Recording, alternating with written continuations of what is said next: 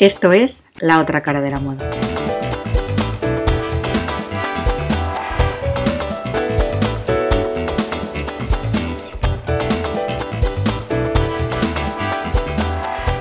Yo soy Paula Chavarís y como ya sabéis, soy una apasionada de la ropa, las tendencias y todo lo relativo al mundo de la moda.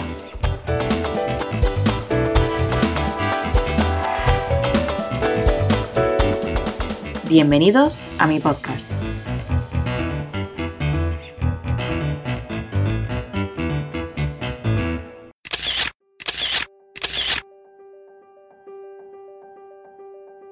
De la palabra moda nace nuestra siguiente profesión. ¿La adivináis?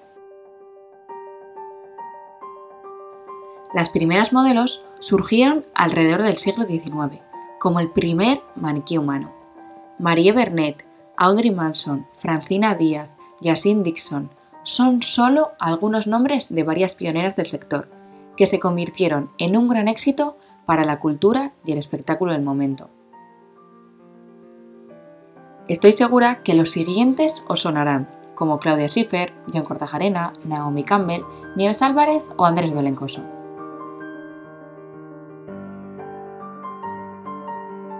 Unas personalidades que revolucionan el mundo de las pasarelas. Un gremio muy cambiante, aunque no lo parezca, y que ha dado un gran salto en cuanto a perspectiva y amplitud de horizontes. Se está introduciendo todo tipo de cuerpos que logran crear una imagen verdadera de figuras reales, pero que parece ser no llegar a las empresas textiles. No está siendo fácil asentar las bases para un completo equilibrio e inclusión, pero en comparación con hace 20 años, se ha aumentado exponencialmente. Para ello tenemos con nosotros a dos profesionales del sector. En primer lugar, a Carlos Galobart, un modelo catalán que roza el metro 90 y que entra en los parámetros establecidos como lo que es un buen cuerpo, y que nos contará cómo es trabajar en la actualidad en una agencia de modelos. Todo ello lo compararemos con las palabras de Raquel Villadiego, una más que experimentada modelo que actualmente es scouter del mundo del modelaje de tallas grandes que no solo dará su perspectiva de hace 15 años, sino que también nos contará cómo es el mundo curvy. Para ello, en este programa especial iremos intercambiando las preguntas de las dos diferentes personalidades, pudiendo tener una mayor perspectiva respecto a las diferentes edades y tallas. Empezamos con la primera pregunta y es básicamente que nos cuentes cómo te iniciaste en el mundo del modelaje. Vale, pues nada, yo, a ver, tenía, cuando empecé la uni con 18 años, iba un día por la calle con los colegas y nada, y me pasé justo delante de las oficinas de la agencia de Barcelona y me paró un chico y me comentó si, pues nada, si me gustaría probar, no sé qué, y me dio una tarjetita y ya a partir de ahí pues hablé con mi madre, un día a la agencia, hablamos con ellos y a partir de ahí pues hasta ahora. Y entonces, ahora mismo, ¿cuántos años tienes? Yo ahora tengo 23, llevo 5 años trabajando con lo del modelaje. Ahora vamos a pasar con el testimonio de Raquel, que me gustaría que nos contases cómo te iniciaste en aquella época en el mundo del modelaje y también que nos cuentes cómo crees que se ha introducido en la moda el mundo curvy.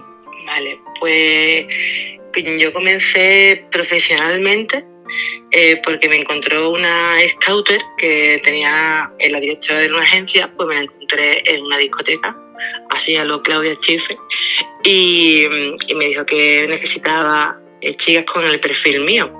Y a mí me asombró, pues igual que cuando yo le hablo a otras chicas, ¿no? Y le, le, el hombro, pues pensé, digo, si tengo una 42, ¿no? Que un metro ochenta, una 42, que siempre me he sentido una persona gorda, porque la sociedad me ha hecho sentir cuando era joven que estaba gorda, pues no me lo podía creer. ¿No? Eh, que pasara. Y entonces ahí fue cuando yo empecé a hacer catálogos para, para grandes almacenes, para los catálogos que utilizan los. Bueno, me salía trabajo a través de ella, de la chica. Y así fue como comencé a hacer pequeñas pasarelas. Pero yo ya, ya había hecho otro tipo de trabajo que no eran profesionales. Eh, tenía una amiga que era relaciones públicas de un bar y para darle eh, vida a ese bar, pues hacía eventos de moda. Un día era un desfile de peluquería, otro día era una tienda, otro día era exposición de fotos.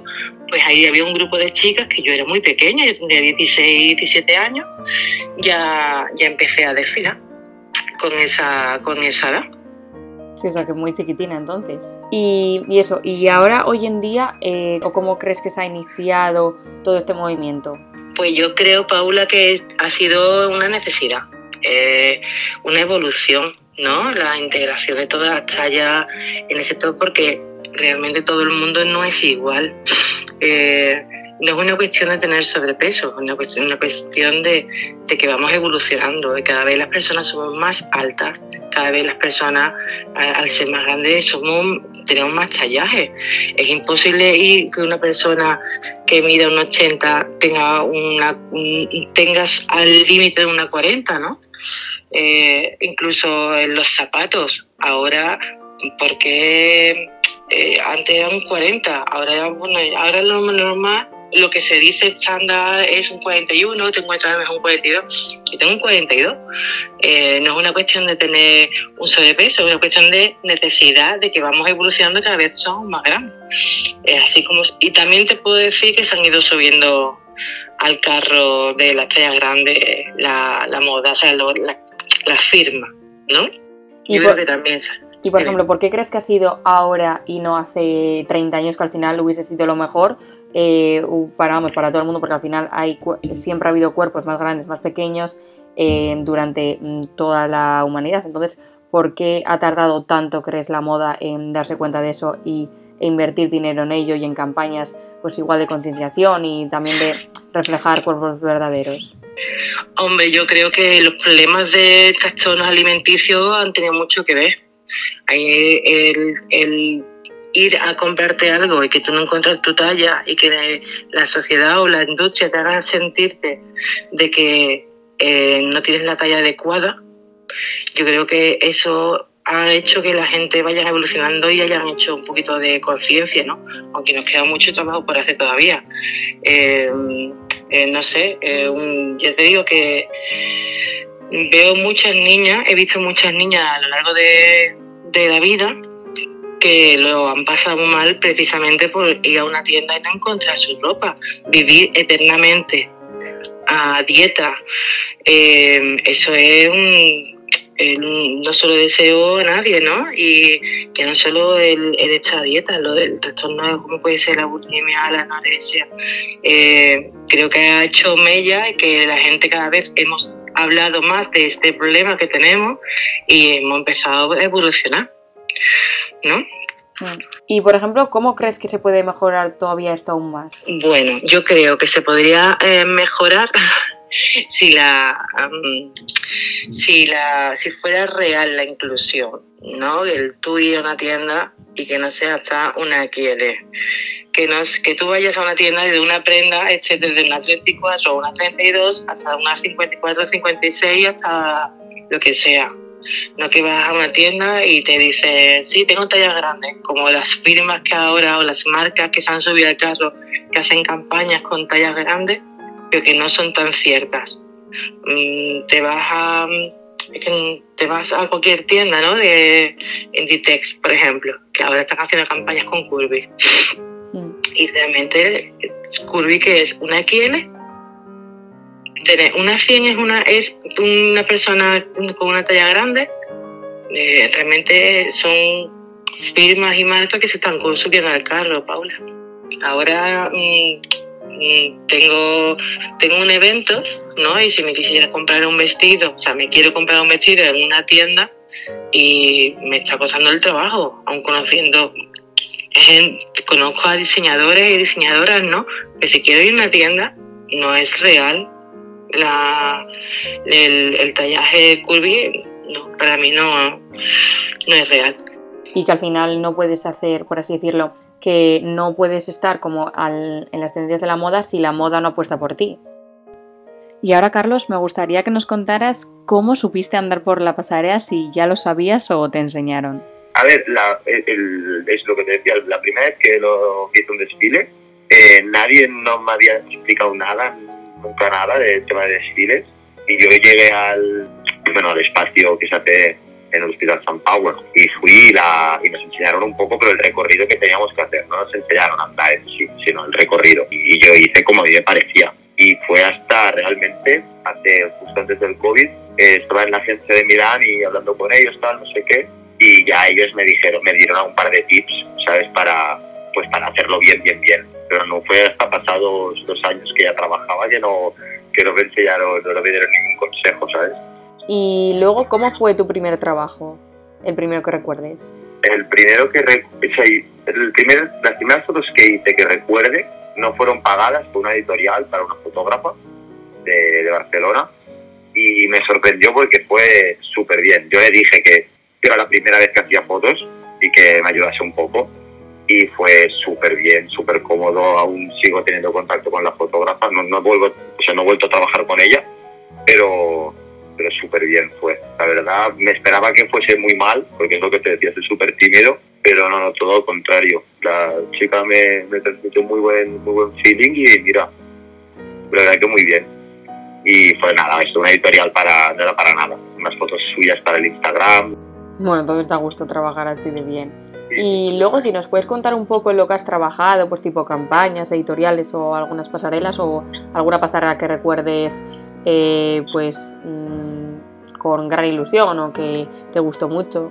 A ver, la pasarela sí que te digo un par de, de cada tipo, de trabajo que he hecho, que me quedo con ellos, así, bueno, para que tengas, para que sepas un poco.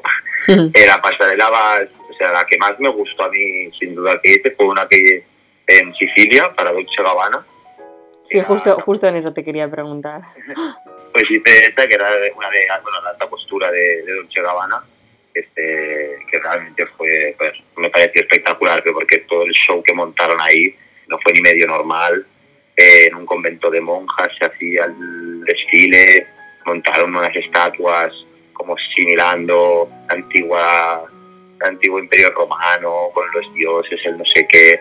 Y la verdad que eso yo nunca había vivido algo así, ¿sabes? Y al salir con todos los fotógrafos, el no sé qué, fue un poco, un poco el Real ¿sabes?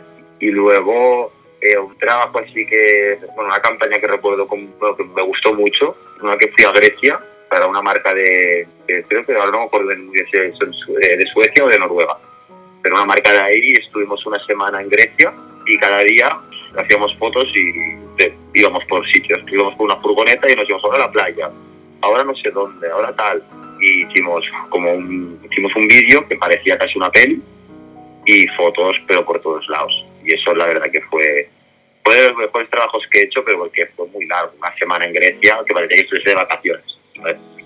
Y eso fue muy, muy divertido, la verdad.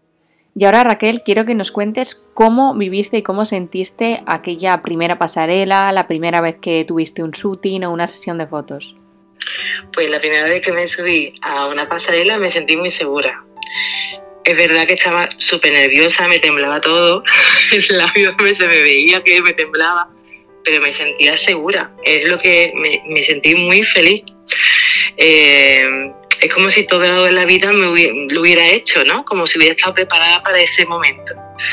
Eh, y ya no es solo cuando, cuando te subes a la pasarela, sino cuando te baja, ¿no? La autoestima.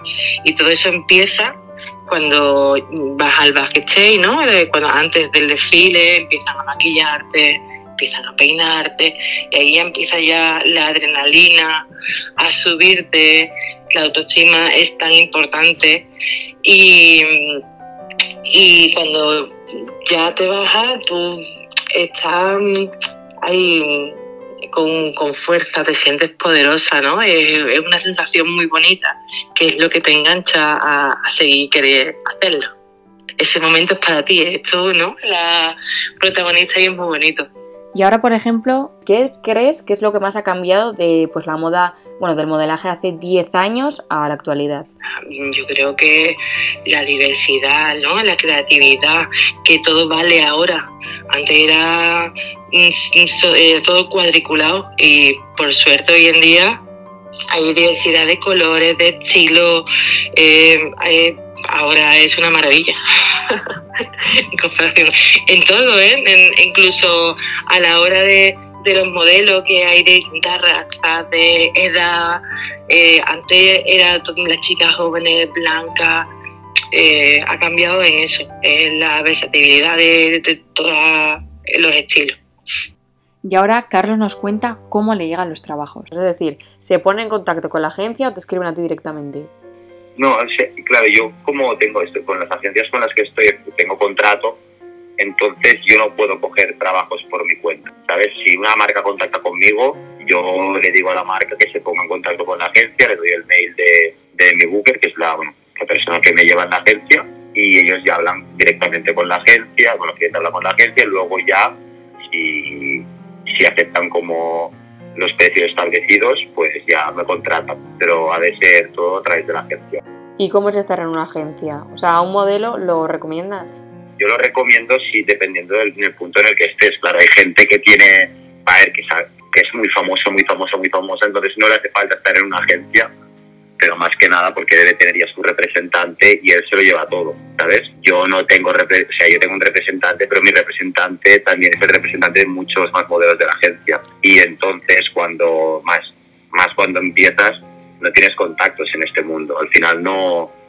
A ver, yo si no fuese por la gente no hubiese trabajado para el Dolce Gabbana o no me hubiese ido a Grecia o hubiese hecho ni la mitad de cosas de las que he hecho. Entonces, desde mi punto de vista, tener una agencia a mí no me gusta mucho y creo que es lo, más, lo normal en este mundo. Claro, y más si al final estás empezando, o si al final no conoces mucho el mundillo o no es, por así decirlo, pues mm, una persona hiper mega famosa, pues al final quieres que no haces familia. Exacto, y además también la gente también te, te recomienda, por ejemplo, yo el estilo de pelo, el Instagram de vez en cuando, pues ellos al principio me ayudaban un poco de, pues tienes que hacer esto, tienes que hacer tal, el pelo de esta forma, eh, mil cosas de forma de vestir para ir a los castings o, forma de, sentirme más cómodo delante de la cámara. Esto al final son cosas que hablas con la gente y vas aprendiendo. Pero claro, si estás solo, no, estas cosas no las aprendes. Y en cuanto a las poses, cuando hacías alguna sesión de foto, ¿cómo, cómo trabajáis eso? Porque al final eh, bueno, mm, a mí me parece algo súper difícil lo de saber posar, eh, la actitud frente a la cámara, ¿cómo, cómo era esa Raquel? Eh, eso hay que trabajarlo. Eh, tú tienes que trabajarlo siempre, ¿no? Tú tienes que saber conocer tu cuerpo, conocer tus gestos eh, y reconocerte frente al espejo, ¿no? Una buena modelo tiene que saber em, tener, estar triste, em, que sea muy versátil, ¿no? Eso, eso es trabajado. Por supuesto que no se desfila igual unos pantalones, o sea, se posan unos pantalones que una falda, que unos, pantalones palazos, con vestido de vuelo. Entonces tú vas a una sesión más o menos, sabes la firma, qué tipo de ropa es y tú te, te lo miras antes, ¿no? Y, que sí, que te sales solo, ¿no? Pues de cuando delante, pero tú te, te quedas más tranquilo si tú te lo trabajas antes. Y ya te digo que no se posa siempre igual, las modas van cambiando y tú tienes que reciclarte. ¿Cómo te reciclas? Pues viendo sesiones de fotos, viendo vídeos, viendo documentales de moda. Esto es un proceso que va cambiando siempre, la moda va cambiando. No, tú no desfilas, no se desfila ahora como se desfilaba hace 30 años. ¿No? O, 25 años. Yo me acuerdo que esa vuelta a Dior era lo más grande del mundo, que hoy en día no se hace eso. Hoy en día se va desfilando para adelante, para adelante, para adelante, ¿no? Y pues igual las poses, ahora tú ves los e-commerce, ¿no? O ves la web de la marca y las poses son totalmente distintas como eran antes. Están como dobladas, mirando para arriba, no es nada formal, al contrario, cuanto más informal mejor, cuanto más doblaches, mucho mejor. Pues eso, cuando te van llamando, tú tienes que ir sabiendo qué estilo es lo que quieren eh, esa firma, ¿no? Y tú dar lo mejor de ti. Y ahora, Carlos, ¿cómo funciona el tema poses en la actualidad? Al final, también es eh, cuando, antes de empezar como el trabajo en sí, el día del shooting, eh, hablas con el fotógrafo, con el productor y con todos los que están involucrados en, el, en las, con las fotos y ellos te enseñan un, mood board con el rollito que quieren. ¿Sabes? Y te enseñan cuatro ideas de poses o, ¿sabes? Para que te hagas una idea lo que, lo que buscan ellos. Y a partir de ahí tú también vas, pues yo qué sé, si, mire, Si te gusta una serie de que justamente salen con trajes y ves que el rollito de ese día es como más, ¿sabes? Con trajes así, pues copias bueno, yo de las copio alguna idea de cosas que veo por el Instagram o en alguna serie o en alguna peli, lo intentas y si sale mal, pues ya el fotógrafo te dice, no, no, esto no me gusta.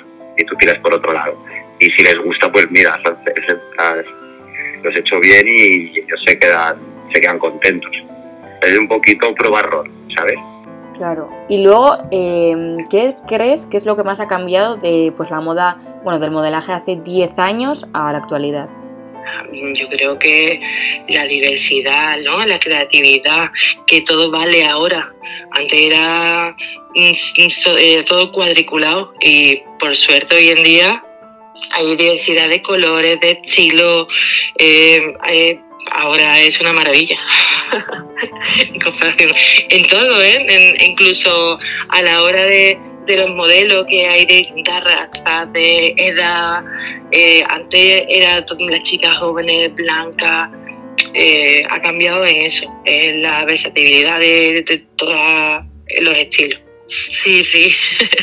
y luego respecto a los precios que me comentabas, eh, antes, más o menos, ¿te acuerdas los precios que rondaban y ahora sí sabes los precios? Publicidad se cobra más que pasarela, ¿no? Porque tú cobras tu jornada de trabajo, que te la estipulan antes de ir a trabajar, te dicen es una jornada de cuatro horas, de ocho, eh, y después están los derechos de imagen, que ahí es donde se cobra más según si es para internet, si es para solo España, si es para internacional, eh, que según todo va variando, sí, todo se va variando y ampliando según la según donde se vaya a ver y el tiempo. Y Carlos, ¿tu tema precios crees que se cobra bien?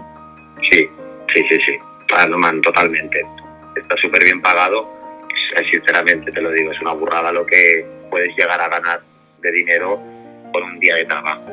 Es muy sacrificado también, porque tiene ese, este es el punto positivo como de todo tiene puntos positivos y negativos. Este trabajo al final los puntos positivos es el dinero, viajas mucho, ves mundo, conoces a gente súper divertida, trabajas de una forma que casi nadie trabaja y estos son los puntos positivos. Pero claro, luego los negativos que estás todo el día solo, has de gestionar la vida un poco y tener bastante coco para que no se te vaya la cabeza porque es muy fácil y claro, tiene como ahí, hay que ir jugando un poco, pero sí, se, se gana muy bien.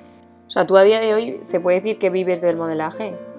Sí, o sea, yo vivo con mi madre hoy en día, pero porque estoy, porque estudio en Barcelona y al final mi madre vive en Barcelona, yo soy de Barcelona, entonces no tendría, bueno, desde mi punto de vista, no me iría a vivir a, a Barcelona una casa teniendo ya una casa.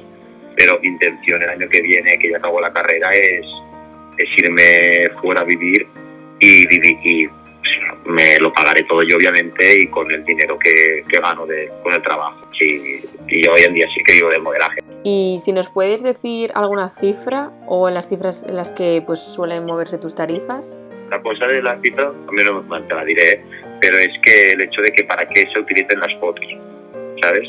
Porque puedo estar un día, solo un día y ganar más dinero que en cuatro días, pero porque las fotos las van a utilizar en página web, en carteles publicitarios, en no sé qué, claro, y todo esto suma, suma la tarifa, ¿sabes? Pero de, norma general, si hago un e-commerce que son fotos para la página web, pues, pues no sé, unos, pues, de rondar unos 2.000. ¿Y luego, por ejemplo, pasarelas? Lo que, pues unos 600, 800. En mi caso, ¿eh? yo no tengo ni idea de lo que cobra la gente porque esto yo tampoco lo pregunto eh, pero en mi yo las pasarelas que he hecho, las primeras obviamente mucho menos. Cuando empecé no cobraba nada. Era una, bueno, se cobraba, se cobraba bien, en comparación ahora digo, ¿eh? no cobraba nada. De todas las pasarelas, estos 600, 800, pero poquito, muy poquito en comparación con los dos trabajos. Y luego, por ejemplo, algo que sí que llama la atención o siempre se ha dicho que al final en el mundo del modelaje hay mucha competitividad. ¿Tú lo vivías así? Yo cuando, em, cuando yo empecé no lo viví porque es que no tenía competencia. no tenía competencia porque habíamos dos chicas nada más. Yo empecé a trabajar en corte inglés, fui a un casting, eh, me cogieron, al siguiente y eh, yo una chica, y a otra compañera. Al siguiente casting volvimos a presentarnos a las dos, nos volvieron a coger a las dos y ya no hicieron más casting, nos seguían cogiendo. Es que te hablando de hace muchos años, hace muchos, muchos años, puede ser perfectamente 15 o 20 años cuando yo empecé a hacer, no empecé, no, cuando eh, empecé más profesional, ¿no? Es que yo hice muchos parones, yo empecé un paro total que en aquel entonces no había prof- no había competitividad. Ahora sí. Ahora están las niñas de pegándose codacillos. Y por salir ser influencer y, y porque las marcas se fijan en ti, se, se tiran una a otra. La verdad que sí, que hay competencia. Sí. Y Carlos, tú en tu día a día, ¿qué nos puedes decir al respecto de esto? A ver, sí, pero como en todos lados también te digo, ¿eh? es, es una cosa que dependiendo de, del- de la gente que te encuentres, hay gente que pues te gusta más, como si haces un shooting con tres, tres, chicos más, habrá alguien que quiera ser más el centro de atención, ¿sabes? Entonces como que come más cámara que los demás, pero luego también hay gente que es la hostia y las partes iguales y dices, bueno, ahora tú más, yo menos, no sé qué, y vas jugando un poco también, pero hay, hay competitividad, pero también porque es un mundo que al final, si no te haces ver eh, delante de la cámara, no sirves de nada, ¿sabes? Vale, pues mira, si quieres vamos a pasar ya al juego para conocerte un poquillo más y ya para terminar la entrevista. Vale, perfecto. Vale, pues en primer lugar que nos cuentes cuál es un modelo o una modelo que te guste mucho tu trabajo. Bueno, justamente es, es bueno, no es am- amigo, amigo, amigo mío, pero bueno, lo, lo conozco suficiente y, y está en mi agencia y es eh, Fernan- Fernando, Fernando Linde. O sea, no por nada veo, lo veo y es un tío que tanto de carácter como de, de, su forma de trabajar, además el tío es muy guapo y a mí me, me- gusta mucho el, el- su forma de trabajar es, bastante guay, la verdad. Y de chicas, eh, ahora justo trabajé el. cuando fue? El, el viernes este pasado trabajé con una chica italiana que se llama Benedetta, que, que hostias, no. Me, me pareció increíble, te lo juro. Pues, sea, no, es, no es conocida así súper top, ¿sabes? Mm. pero yo te hablo también como lo que me gusta a mí al final salir en una foto es, es fácil entre comillas sabes pero por, con la gente con la que he trabajado eh, se agradece mucho que la persona con la que estás haciendo fotos en ese momento tengas un poco de conexión al menos o algo así sabes porque al final las fotos salen mucho mejor y justamente esta chica la- Benedetta la que te digo fue fue todo súper rodado, como si nos conociésemos de toda la vida sin habernos conocido de nada. Por otro lado, también quiero, Raquel, que nos cuentes cuáles son tus gustos. Bueno, aquí eh, me has preguntado por una modelo. Te voy a em, decir un poquillo. En mi inspiración cuando yo era joven, eh, las top model de la vieja escuela, como Claudia Schiffer, Naomi Campbell, Linda Evangelista, eh, Chrissy Turrington, eh, Cindy Crawford, ellas fueron mi inspiración. Vamos, Yo más me conocidas podrían ser. Claudia Schiffer, por favor, por supuestísimo. Y luego una prenda de ropa favorita. Yo, a mí me encantan las bambas y las sudaderas, porque es una cosa que al final llevo, haga frío, haga calor, bambas siempre, obviamente, y bueno, zapatillas y sudaderas porque me gusta ir con capucha. Eh, siempre tengo frío en las orejas, entonces siempre voy con sudaderas con capucha. Y eh, son como dos, dos esenciales que siempre tengo, tengo mil sudaderas y tengo mil bambas. Y por ejemplo, algunas zapatillas o alguna sudadera que quieras conseguir, pero igual por tema precios o porque son exclusivas, pues no has podido conseguir todavía. Pues mira, una sudadera que salió, y me quedé con las ganas de comprármela porque pues me la, me la, me la una colaboración que, que sacó hace nada Palas con, con Mercedes. Y era una sudadera básica negra con un estampado detrás del logo de Mercedes y, y ponía palas por los, como por los laterales del logo y tal. Y esa sudadera básica es lo que te digo, ¿eh? sudadera negra y el estampado detrás en, en blanco. No tenía nada más estaba enamoradísimo de esa sudadera y me quedé con las ganas de comprármela. Y, y de bambas, pues... mm, mm, mm, mm. Aquí me... Aquí, aquí me pillas. A ver, te diría, te diría las típicas, las, las, las Dunk, pero hay unas que me quiero comprar, pero nunca me las compro porque nunca encuentro mis pies. Las, las típicas, las Dunk que son naranjas, Mm. como las Panda que son blanco y negro, pues las naranjas, naranjas y blancas. Me gustan muchísimo, pero siempre que voy a, a buscarlas y... Porque me gusta a mí, no me gusta comprar por internet. Siempre intento ir a sitios a ver cómo me queda, a probármelo y todo. Y siempre que voy nunca está mi pie, nunca está mi pie. Y son, son dos prendas que estoy ahí aún a ver si las puedo pillar de una forma u otra. Vaya por Dios, qué mala suerte. Y Raquel, ¿qué nos comentas de esto? Mi prenda favorita, lo que más tengo, es el vestidos. Y luego una prenda que amarías tener en tu armario. Pues mira, por exclusividad, por ejemplo, de talla, zapatos. Cualquier zapato, no me importa la marca, ni la firma, ni no, no te digo unos manolos, no, unos zapatos que sean de mi talla y no me duelan. es algo que echo mucho de menos en mi, en mi armario. Bueno, Sí. pues a ver si las marcas de zapatos escuchan este podcast y por lo menos se ponen a trabajar en ello. Y ahora cuéntanos qué look se pone Carlos Galobart cuando no sabe qué ponerse. Aquí tiraré un poco de clásico, pero yo me gusta, o sea, cuando me levanto, sé- normalmente ya sé qué idea tengo en la cabeza como vestirme y si no, siempre, si no estoy, tengo claramente, tiro de todo de negro. Y, y es una cosa que hago bastante, todo de negro, porque al final siempre tengo pues un pantalón negro, un pantalón negro con bolsillos, un pantalón negro más ancho, camisetas negras, muchísimas con dibujos, con básicas, igual que las sudaderas, bambas negras, lo mismo, con detalles de algún colorcito, ¿sabes? Intento compaginar así cuando no sé de qué ir, todo de negro y, y luego ya juego como con los complementos, por decirlo de una forma. La verdad que el Total Black siempre es un acierto. ¿Y tú, Raquel, por qué apuestas? Un vestido negro, un vestido negro, un pantalón negro, una falda negra y es un total black. Y ya para terminar, ¿algún consejo que le quieras dar a algún modelo que esté empezando? Que, que tenga mucha paciencia y que se va a comer nos, pero de una forma que no son ni medio normales. Siempre hay nos, el no siempre está ahí. Y al final, yo a mí me pasó esto al principio de que vas a un casting te dicen que no. Te opcionan para un trabajo súper chulo y te dicen que no. Que vas a no sé dónde y te dicen que no. Y es no, y es no, y es no, y es no. Pero claro, al final es una cosa que no está en tus manos y es de estar... Bueno, a mí es lo que me dijeron en la agencia y me ayudó mucho porque decía, coño, es que ahora estoy en un momento que no trabajo, no sé qué, que siempre hay momentos de menos y más y menos curro.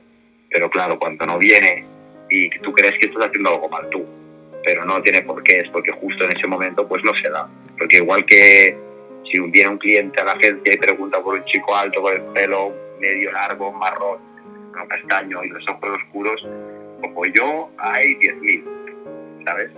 Entonces, pues hacer lo máximo para que tú estar bien, pues te cuidas más, comes, mm, intentas comer mucho mejor de lo que ya comes y hacer mucho deporte y tener la cara siempre perfecta. Eso es lo que al final lo único que puedes hacer. Y el no va a seguir viniendo, pero cuando salga el sí, lo has de coger. No puede, es como va- van pasando trenes de vez en cuando. Y el tren que pasa lo has de pillar. Y ahora, Raquel, para terminar con las entrevistas, ¿cómo crees que se puede conseguir más autoestima? Se puede estar feliz al 100% y la gente es mala. Por ejemplo, te puedo asegurar que no hay día, que lo he dicho en otra entrevista, porque es la realidad, no hay nadie, o sea, no hay un solo día que alguien no me recuerde que, que estoy gorda, ¿no? Que la verdad que eso te... Tú puedes salir muy feliz de tu casa y cuando vuelves no vuelves tan feliz, ¿no? Sí que mm, me encuentro bien conmigo, me da pena que cuando estaba más delgada me sintiera tan mal y ahora que estoy más gordita me sienta mejor, ¿no? Pero no siempre se está igual. ¿De qué manera eh, puedo hacerlo? Eh, pues no sé, mm, decirte a ciencia cierta un consejo a alguien. Lo primero es quererte, estar evidente. Mm, todas las mujeres no somos iguales, pero para llegar a ese proceso hay que hacer un trabajo de autoconvencimiento importante, escucharnos y saber lo que queremos. Vale, eh, pues muchísimas gracias. No, de nada, hombre. Un besazo. Adiós.